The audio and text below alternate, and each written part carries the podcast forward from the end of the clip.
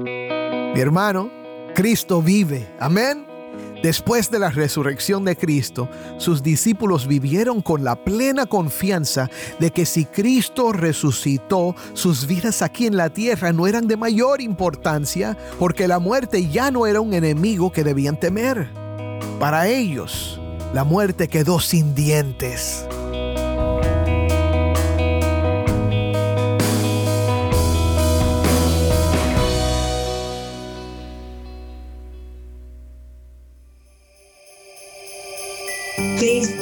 Es la Navidad. Cristo ha venido a nosotros. Cristo nació. Él en sí mismo es el mayor regalo que uno puede tener. Navidad es el niño de Belén, ese niño que creció, vino enfocado en una misión que fue ir y dar su vida por nosotros en la cruz del Calvario, para que nuestra vida cambie y tenga el sentido que verdaderamente Dios quiere para cada una de sus criaturas. Cristo nació, pero ¿con qué propósito nació Cristo? Nació con el propósito de limpiar nuestros pecados. Con su sangre preciosa, Él vino a, a, restaurar esa comunión que nosotros necesitábamos tener con Dios. Cristo nos trae verdadera paz, verdadero gozo, verdadera justicia, porque Él nos ha salvado y ahora pertenecemos a Dios.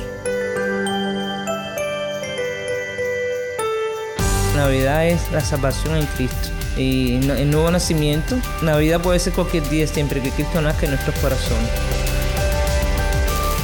Soy el pastor Dani Rojas y esto es el faro de redención. Cristo desde toda la Biblia para toda Cuba y la voz del pueblo de Dios en Cuba para todo el mundo.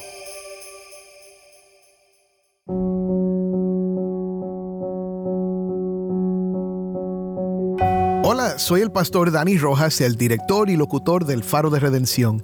Gracias por acompañarme hoy. Se acerca la Navidad, una temporada de cantatas, coros de niños y celebraciones tanto en la iglesia cristiana como entre creyentes de otras tradiciones.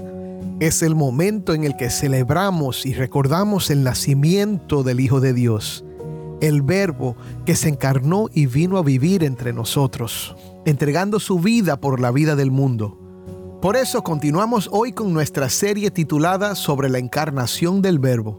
Juntos estamos explorando un libro con el mismo nombre, escrito alrededor del año 318 después de Cristo, hace más de 1700 años. Su autor, Atanasio, lo escribió como una defensa de la fe cristiana ante las críticas judías y paganas. De hecho, la enseñanza actual de la iglesia cristiana sobre la naturaleza de Cristo es en parte el resultado de los esfuerzos de Atanasio para defender las escrituras y el testimonio de los apóstoles. Sugiero a mis amigos pastores que lean esta obra, ya que es accesible y desafiante. Durante esta semana hemos examinado algunos pasajes importantes de la obra de Atanasio y los textos bíblicos que respaldan esas enseñanzas. Hoy vamos a ver cómo la encarnación quita el temor a la muerte y vemos que tanto los judíos como los griegos atacaban el mensaje de un hombre que también es Dios, pero Atanasio da unas respuestas poderosas que fortalecerán tu fe y te llenarán de gozo y confianza en Él. ¿Estás listo? Entonces quédate conmigo para ver a Cristo exaltado en la encarnación del Verbo.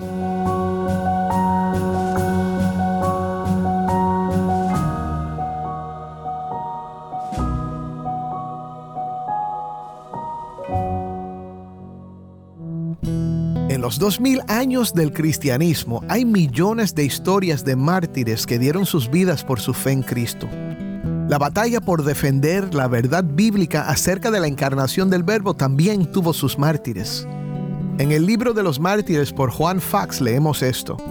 El autor de la herejía arriana fue Arrio. Fue condenado por un concilio de obispos libios y egipcios, y aquella sentencia fue confirmada por el concilio de Nicea en el 325 después de Cristo. Después de la muerte de Constantino el Grande, los arrianos hallaron medios para hacerse con el favor del emperador Constantino, su hijo y sucesor en Oriente, y así se suscitó una persecución contra los obispos y el clero ortodoxo. El célebre Atanasio y otros obispos fueron desterrados y sus sedes llenadas con arrianos. En Egipto y Libia, 30 obispos fueron martirizados y muchos otros cristianos fueron cruelmente atormentados. En el año 386 después de Cristo, Jorge, obispo arriano de Alejandría, con la autoridad del emperador, comenzó una persecución en aquella ciudad y sus alrededores, empleándose con una dureza de lo más infernal.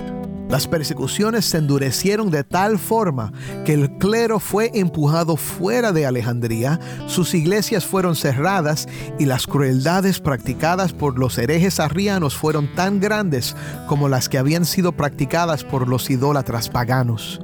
Si alguien acusado de ser cristiano se daba la fuga, toda su familia era muerta y sus bienes confiscados. Sí, mi hermano, es increíble pero cierto.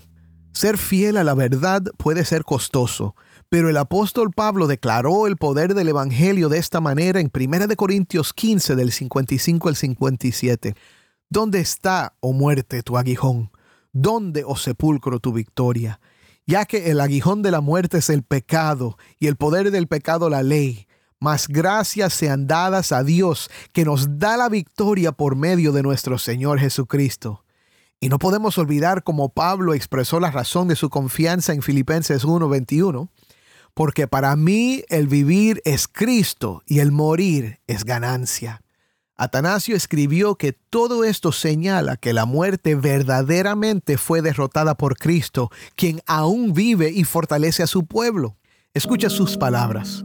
El Salvador obra poderosamente cada día, atrayendo a los hombres a la religión, persuadiéndolos a la virtud, enseñándoles acerca de la inmortalidad, avivando su sed por las cosas celestiales, revelando el conocimiento del Padre, inspirando fortaleza frente a la muerte, manifestándose a cada uno y desplazando la irreligión de los ídolos mientras que los dioses y espíritus malignos de los incrédulos no pueden hacer ninguna de estas cosas, sino que se vuelven muertos ante la presencia de Cristo. Toda sustentación estéril y vacía.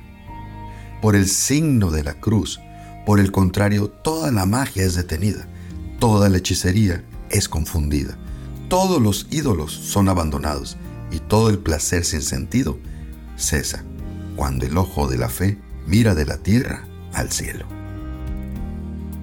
Mi hermano, Cristo vive. Amén. Después de la resurrección de Cristo, sus discípulos vivieron con la plena confianza de que si Cristo resucitó, sus vidas aquí en la tierra no eran de mayor importancia, porque la muerte ya no era un enemigo que debían temer. Para ellos, la muerte quedó sin dientes. Ahora, quiero que entiendas la relación entre esto y la encarnación. Lo que hemos visto esta semana es que Jesús de Nazaret no era solo un hombre, sino el verbo eterno de Dios por medio del cual todo fue creado. Atanasio enfatiza que esto era necesario para salvar a los hombres. Como hombre, Jesús pudo morir en la cruz. Como Dios, el cuerpo del verbo incorruptible no pudo ver la incorrupción y por lo tanto resucitó. Como Jesús era plenamente Dios y plenamente hombre, pudo lograr nuestra salvación, destruyendo la muerte con su muerte, proveyendo perdón de pecados y esperanza de vida eterna para todos los que creemos en Él. El resultado de ver a Jesús resucitado de entre los muertos fue que los discípulos tuvieron valor frente a toda la oposición, ya que estaban seguros que aunque murieran, resucitarían.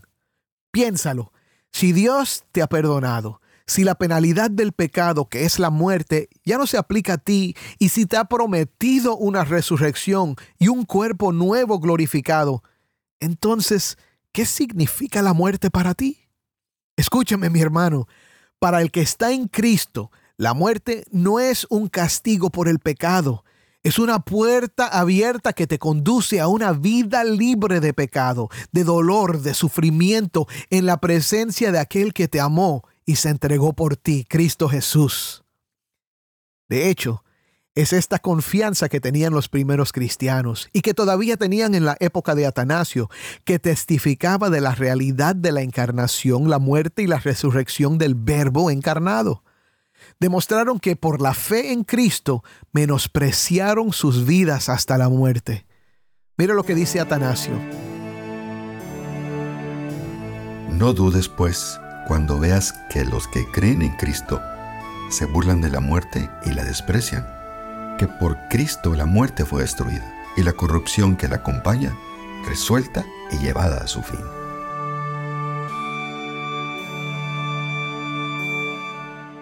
¿De dónde viene esa confianza? ¿Qué produce ese nivel de entrega?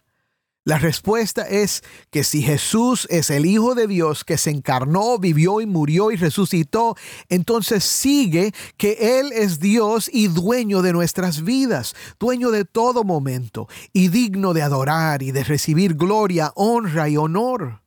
Como dice Pablo en Colosenses 1.16, todo fue creado por medio de Él y para Él.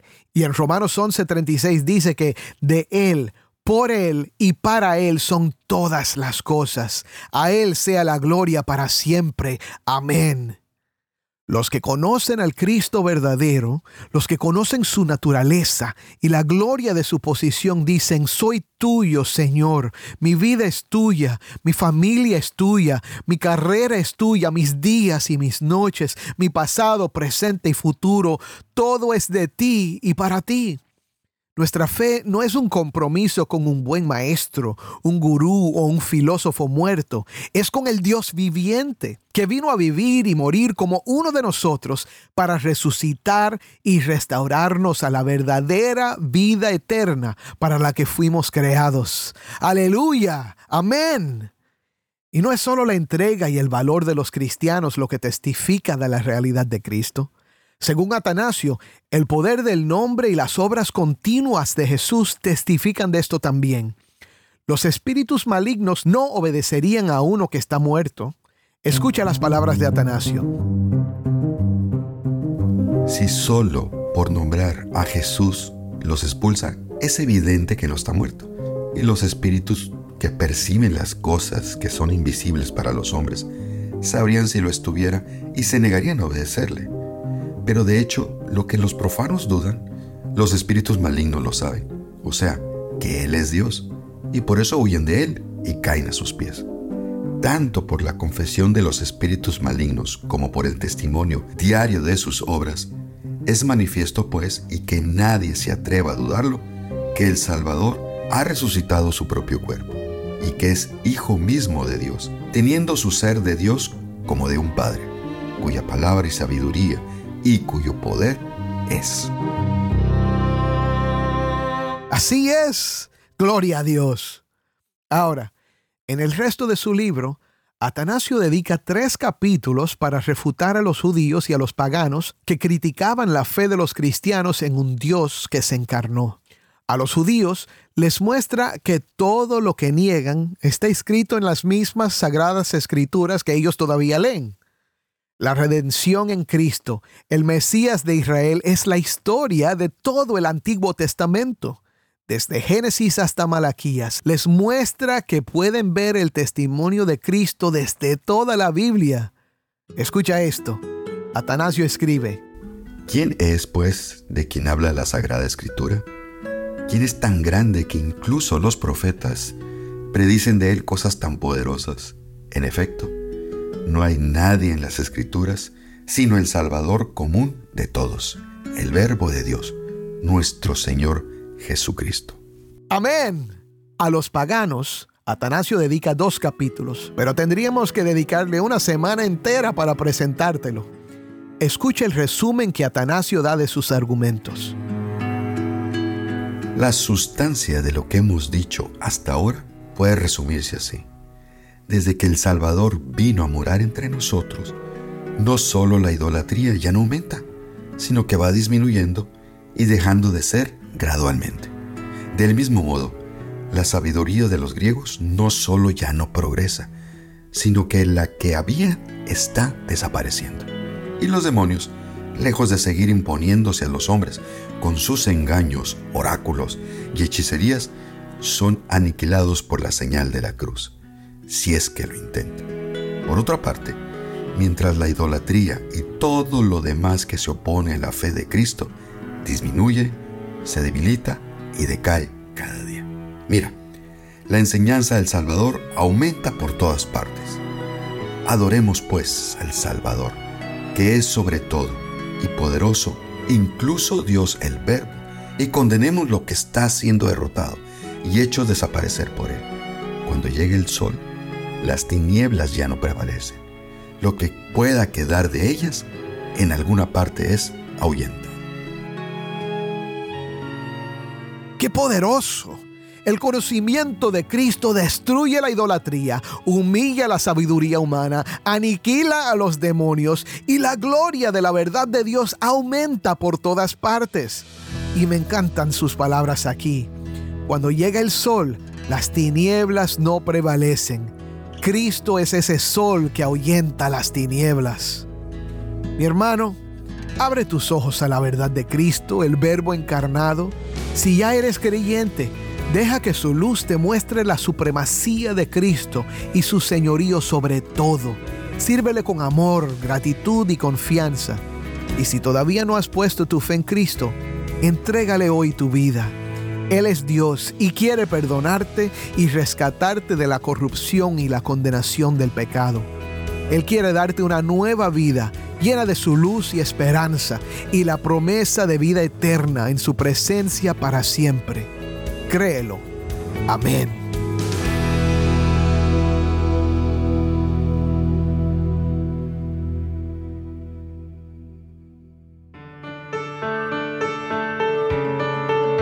Soy el pastor Dani Rojas y esto es el faro de redención.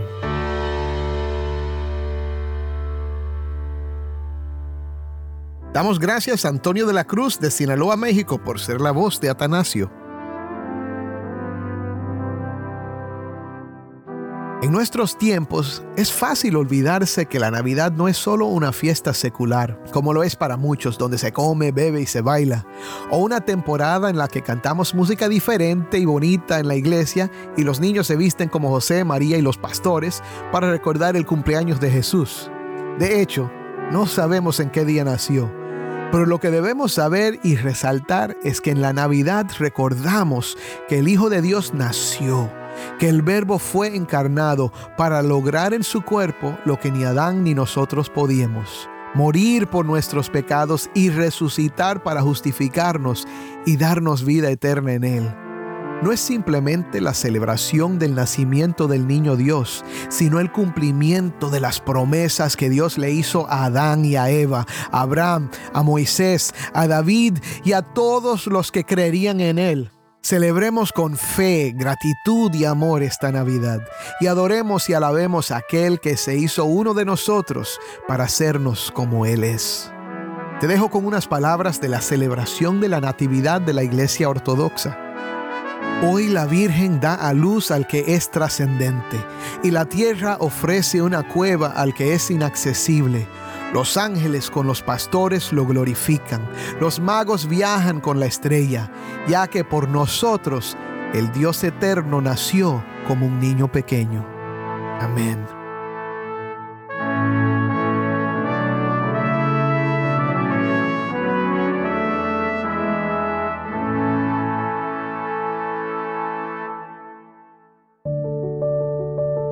Oremos. Padre, gracias de nuevo por la encarnación del Verbo. Gracias Señor por esta obra que nos ha hecho pensar y meditar acerca de lo grande que eres Señor, cuán maravillosa es tu salvación y tu amor por nosotros Señor. Padre, hoy ayúdanos a confiar más plenamente en Cristo nuestro Salvador. Pedimos que tú seas glorificado en todas nuestras celebraciones este fin de semana y la semana que viene. En el nombre de Cristo. Amén y amén.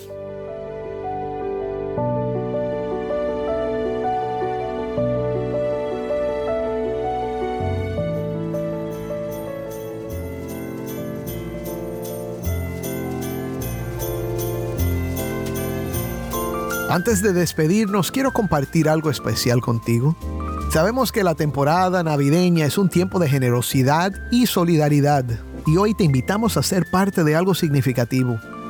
El faro de redención está diseñado con amor y dedicación para llevar este mensaje del Evangelio a nuestros amigos en Cuba y a todo el mundo hispano. Si estás fuera de Cuba, te pedimos que consideres apoyar nuestra misión. Al invertir en este ministerio, no solo respaldas este programa, sino que también contribuyes a llevar esperanza y luz a aquellos que buscan respuestas en medio de las adversidades. Imagina el impacto que podemos lograr juntos. Cada aporte, sin importar el tamaño, es una semilla de amor plantada en corazones sedientos de esperanza. Durante esta temporada navideña, hagamos juntos la diferencia. Visita nuestro sitio web elfaroderedención.org diagonal donar. De nuevo, elfaroderedención.org diagonal donar. Para conocer más sobre cómo puedes donar y ser parte de esta obra significativa. Con tu apoyo podemos llegar más lejos, compartir el amor de Cristo y hacer que esta Navidad sea un momento de bendición para muchos. Gracias de antemano por tu apoyo y tus oraciones. Sé que tu generosidad no solo cambia vidas, sino que también marca la diferencia en la eternidad. ¿Tienes una historia que contarnos sobre cómo el faro de redención está impactando tu vida?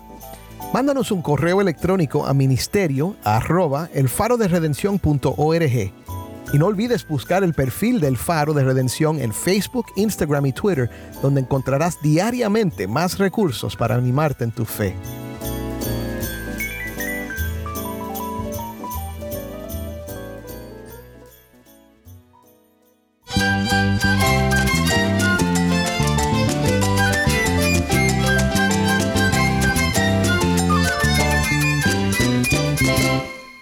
Pastor Dani Rojas. Te invito a que me acompañes mañana en el último episodio de esta serie sobre la encarnación del Verbo. El faro de redención. Cristo desde toda la Biblia, para toda Cuba y para todo el mundo.